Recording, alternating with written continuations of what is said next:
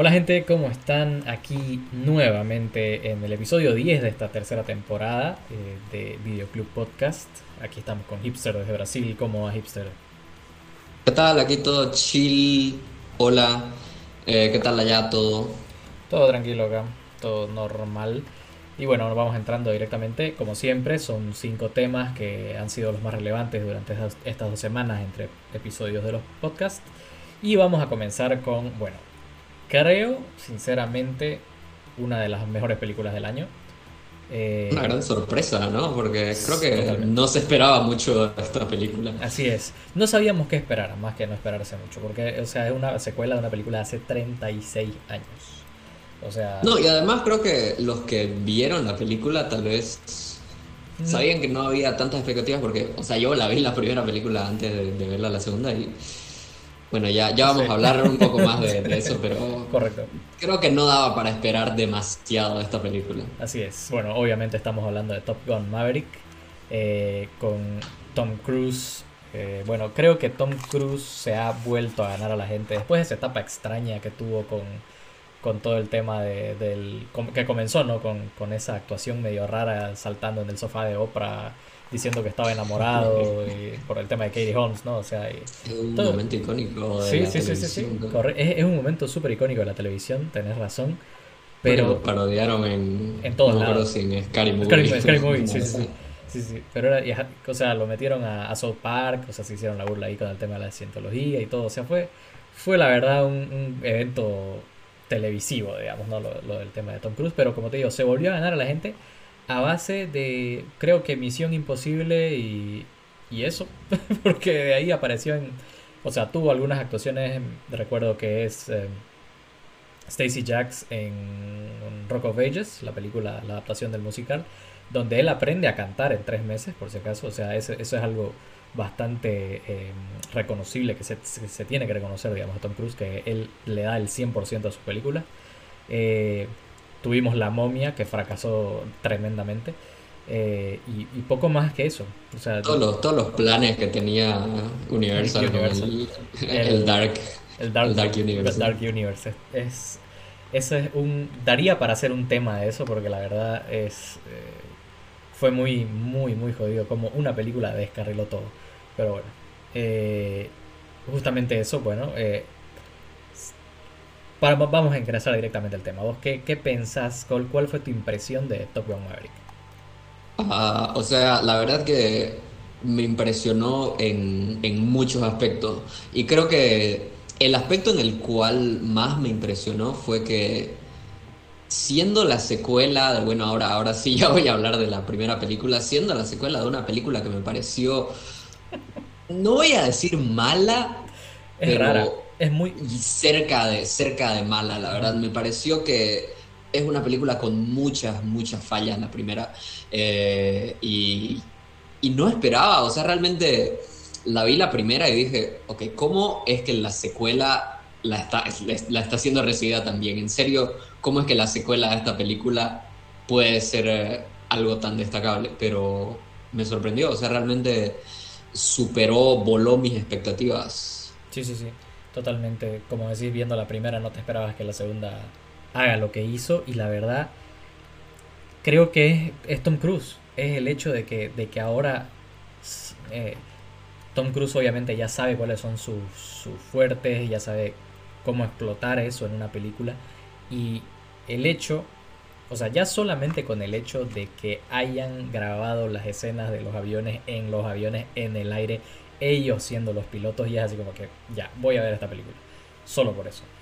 Vas y, encima te dan, la verdad creo que lo, emocional lo manejaron bastante bien. Vamos a entrar un poco ya después en, lo, en lo, de las relaciones, sobre todo una porque la otra está, creo que es una de las cosas para criticar, pero eh, el tema emocional lo, manejaron bastante bien. La acción es, pero estás al borde de tu asiento toda la fucking película por cómo manejan la acción. Y, y la, o sea, la historia tiene sentido, ¿me entiendes? Tiene sentido por qué estamos volviendo a Top Gun, tiene sentido por qué Tom Cruise tiene que ir a, ser de instructor de estos nuevos pilotos, entonces está muy bien manejada, muy buena acción eh, y, la verdad supera a su antecesora en pero todos los aspectos. Eh, ¿qué pensás de la actuación de, de, Tom Cruise? Creo, yo me recuerdo que dije, creo que es una de sus mejores actuaciones de los últimos años. Eh, sí, la verdad que funciona bastante bien para, para el personaje. La verdad que eh, no sé si diría así que es una de las mejores actuaciones que ha hecho, porque tal vez el personaje no es tan profundo como, como, me, como diría, pero... O sea, sí, la verdad que funciona bastante bien para lo que es la película, los puntos emocionales eh, igual los hace bastante bien y, y, en general creo que es, es un muy buen protagonista. Sí, sí, la verdad que sí. Eh, no, no, no, no de los mejores eh, personajes, pero sí actuaciones de los últimos años, porque digamos, con Ethan Hunt, que es el personaje de, Misión Imposible, vemos prácticamente lo mismo casi todas las películas, ¿no? O sea, no hay mucho que desarrollar ahí porque es un personaje que ya está muy establecido, ya sabemos por dónde va su arco. Eh, pero aquí sí tenés, digamos, un, un, un, camino claro que estás viendo en este personaje de superar el pasado, superar eventos que tiene en su, en su en todo lo que ha pasado desde la primera hasta la segunda película, eh, lo podés ver acá. Entonces sí, en ese sentido no es uno de sus mejores personajes ni es, o sea, obviamente, pero de los últimos años me parece que es la actuación que le ha requerido un poquito más, creo, fuera de, de Stacy Jacks, digamos, que ahí sí tuvo que meterle un poquito más de, de eh, clases de canto, estas cosas, ¿no? Pero a ver, eh, era importante pensar que, esta película, por ser 36 años después de su antecesora, eh, como dijimos, digamos, vos, vos pensás que iban a saber manejar el tema de la modernización, digamos, de esta, trama y de esta película? Eh, la verdad que no sabía qué esperar de la historia pero creo que sí lo, lo, hicieron bastante bien, o sea, le dieron un, buen justificativo a, que eh, regrese, obviamente, eh, el personaje de, Maverick, que regrese a, lo del programa de, Top Gun, o sea, realmente lograron manejar muy bien la historia, siendo que en la primera película la historia es, bien, es bien débil, realmente no hay, no hay una justificativa para la historia, realmente o sea, lo que seguimos no llega nunca mucho. Y, esta película realmente tomó los puntos más fuertes de, la primera película y logró aprovecharlo realmente. O sea, porque eh, un punto bastante fuerte en la, trama de la primera película que eh, ni siquiera tuvo tanto impacto emocional dentro de la misma película fue lo de la muerte de Gus. Que, o sea, como que lo afecta al personaje y después sigue o sea, como que no, no hay tanto peso en la película como, como debería haber eh, tenido, pero ya en esta película retomaron algo de eso y, realmente le dieron el peso que, tenía, que, tenía que tener. Que tener. O sea, ya, ya realmente es, como el, eh, uno de los mayores motivantes para, para Maverick en la trama, porque no quiere que vuelva a pasar eso, o sea, no quiere, no quiere que ninguno de sus pilotos eh, muera especialmente eh, Rooster, ¿no? Que es el, claro. el hijo de, de, de, Gus y que obviamente hay historia ahí porque después te vas enterando que había pasado algo previamente a esta misión y, que involucraba a ambos y, o sea, hay, hay de dónde agarrarte en tema de historia, ¿no? Como decís, en la primera la historia es bastante débil. la primera es una película que yo siento que está muy atrapada en los 80. Hasta el mismo estilo de la película es, es como que o sea, decís, vos la ves y decís, esta huevada la hicieron en los 80, digamos así, porque hasta la música, la, los, los ángulos de cámara, la forma en la que grababan la acción, o sea, es, está atrapadísima en los 80 esa, esa película. Uh, sobre eso, sobre eso que dijiste, la verdad que, o sea, algo que, lo que más me molestó de la, de la primera película, ni siquiera es que, es que la historia era, era muy débil, sino que las escenas de acción que deberían ser lo más importante de la película eran muy difíciles de seguir. O sea, realmente, o sea, me, tentaba ojear mi teléfono cada vez que empezaba una escena de acción porque no sabía qué estaba pasando. O sea, realmente mostraban a los, a los pilotos, tal vez eh, no había la tecnología para grabarlas como se debían a los aviones, obviamente, que creo que eso fue la mayor limitante en, en ese momento, pero la verdad que sí eh, la lastimó mucho a, la película eso. Sí, totalmente, y eso es justamente lo que más se está... Eh, engrandeciendo esta película, ¿no? De, esta secuela, porque la verdad que la acción está grabada de, pero de tremenda forma, como ya dijimos, ¿no? O sea, no solo, no solo fue Tom Cruise que, se metió a la cabina, digamos, a, a, pilotar los aviones, sino que él hizo que todo el cast aprenda a manejar los F-18 que estás viendo ahí en esa película. Y, Increíble. O sea, has, visto, has visto alguno de los featurettes, digamos, de... sí, sí. Eh, ves la cara de susto que tienen algunos de miedo. Viejo, ¿quién no? Digamos, el único loco es Tom Cruise ahí, digamos, que está súper tranquilo, digamos. Y, y claro. Yo quería actuar en una película y te meten a pilotar aviones de combate. Sí, pero yo quería hacer drama, ¿no? Así que te meten a. No, pero, o sea, obviamente eso le da la autenticidad a la película que la vuelve realmente eh, una. Ya, o sea, yo creo que esta película se va a volver un clásico de acción, pero instantáneo, digamos, porque realmente, como te digo, yo al menos estaba y en, las, en el borde de mi asiento y en la sala todos estaban así, cada vez que, se salvaba, cada vez que terminaba una secuencia de acción, todos eran, vos escuchabas así a la gente, mierda, así digamos, porque era, y era la premier, digamos, o sea, tal vez algunos no estaban tan interesados en, lo que estaba pasando, digamos, porque están invitados, pero en ese sentido, la, la, sala realmente, o sea, no soy muy fan de que cuando acabe una película la gente aplauda, pero, o sea, en premier, ¿no?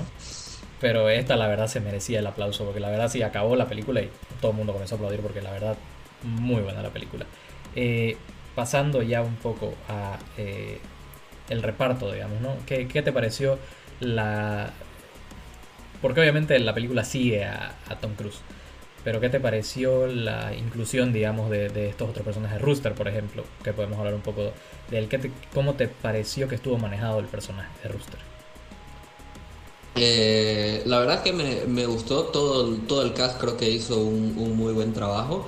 Eh, creo que todos los, pilotos que estaban bajo el comando de, Maverick, la verdad que eh, se destacó cada uno por su, por su propio lado. Y, no sé, Miles Teller, o sea, es, actorazo. Justamente ayer me vi Whiplash de nuevo. Y o sea, me encanta, me encanta lo que hace Miles Teller y creo que en, este, en esta película igual lo, hace bastante bien, sirve bastante bien al personaje. Sí, sí, y, ir, digamos, compartir pantalla con Tom Cruise, digamos, en un personaje tan, tan ya icónico para, para digamos, la filmografía de Tom Cruise no lo podía hacer cualquiera, ¿no? Y entonces creo que Miles Teller hizo un muy buen trabajo metiéndose con este personaje. Ahora, algo para criticar que yo encontré en esta película es que eh, no hicieron un muy buen trabajo con el personaje de Jennifer Connelly. O sea, Penny. Mm. Porque sentía al tiro que está ahí solo para hacer el interés amoroso de Maverick. No tiene sí, lo cual es, exactamente igual lo que pasa en la primera película, que igual estaba el personaje de, no me acuerdo cómo se llamaba la actriz. Eh, pero, pero sí, o sea, es, eh, un personaje que está ahí totalmente solo para hacer el, interés amoroso. Eh, y, o sea, es una subtrama que podés fácilmente sacar, extraer de la película y no, no hace mucha diferencia. Pero sí, creo que Jennifer Conley es, o sea, un crush de los, de los 90, ¿no? De, de tanta gente. Así que eh, fue, fue bastante agradable volver a verla. Eh, hace, hace tiempo que no la veía en, nada, así que... Creo que la última vez que la vi era en Alita Battle Angel. No la vi esa, así que sí, yo, yo hace rato que no la, no la veo. Sí, sale así en un papel medio reducido durante la película, pero eh, sí, tenés razón. O sea, yo siento que pudieron haberla aprovechado un poco más, tal vez haber movido un poco ahí la conexión emocional que podría haber tenido digamos, con Maverick, pero sí, como decís, solo con verla ya estás así como que, ah, bien, Jennifer Connelly. sí, sigue actuando, buenísimo. Este... Lo, que sí me, lo que sí me emocionó ver eh, fue a Iceman volver, eh, obviamente, a ver a Val Kilmer de nuevo. Lo vi el año pasado lo vi su, ah, documental. así que eh, ya básicamente, o sea, me emocioné básicamente porque el, estado del actor obviamente realmente tiene una historia bastante trágica y, y volver a verlo fue, fue bastante emocionante. Y, y, la película igual lo manejó bien lo de su personaje, me parece. A mí me dio un poco de pena verlo así a Val Kilmer, boludo, pero eh, bueno, es una situación, o sea, si algunos se preguntan por qué Val Kilmer no hablaba en la película es porque realmente Val Kilmer no puede hablar. Val Kilmer se recuperó, creo que se recuperó, ¿no? O sea, recientemente se recuperó de un cáncer de garganta y obviamente no, no ha perdido, digamos, la capacidad del habla hasta en gran, en gran parte. Entonces eh, el tema de que lo incluyan de esa forma el personaje es, es, totalmente por eso y bueno, como decís, lo, lo manejaron de una muy buena forma eh, y dándole una despedida bastante buena a su, a su personaje. Eh, y sí, o sea, obviamente verlo fue así de, oh, Al Kilmer, todo el mundo, yo al menos por los trailers pensé que, que, no iba a salir, que iba a salir solo la foto y que realmente iba a ser como que sí, que se yo perdido en combate o algo así, ¿no? Este, pero la verdad que sí, fue un, fue un muy buen, una muy buena sorpresa volver a verlo al Kilmer ahí. Y eh, creo que la verdad eso es mucho, mucho menos, mucho más no podemos decir de la película. Eh, simplemente si no la han visto todavía, vayan a verla. La verdad es una de las mejores películas del año. De, creo que top 3, top 2 de películas de acción del año está. Y eso que han salido algunas películas de Marvel ahí que tienen buenas secuencias de acción, pero pero creo que esta, está en otro nivel esta película. Eh, ¿Calificación? Uh, le puse 4.5, así que 9. Bien, bien ganado. Estamos en lo mismo, estamos en lo mismo. Tuvimos 9 también de mi parte, así que vayan a verla, una recomendación realmente segura para ir al cine, porque esta película es para verla en el cine, señores. Como, bien, IMAX viejo, que Qué increíble. Así como, solo, para, solo para hacer desear a los de Bolivia que Sí, eh, eh, no, Tom Cruise así quiere que lo hagamos, así que bueno. Eh, vayan a verla, nosotros vamos directo al segundo tema.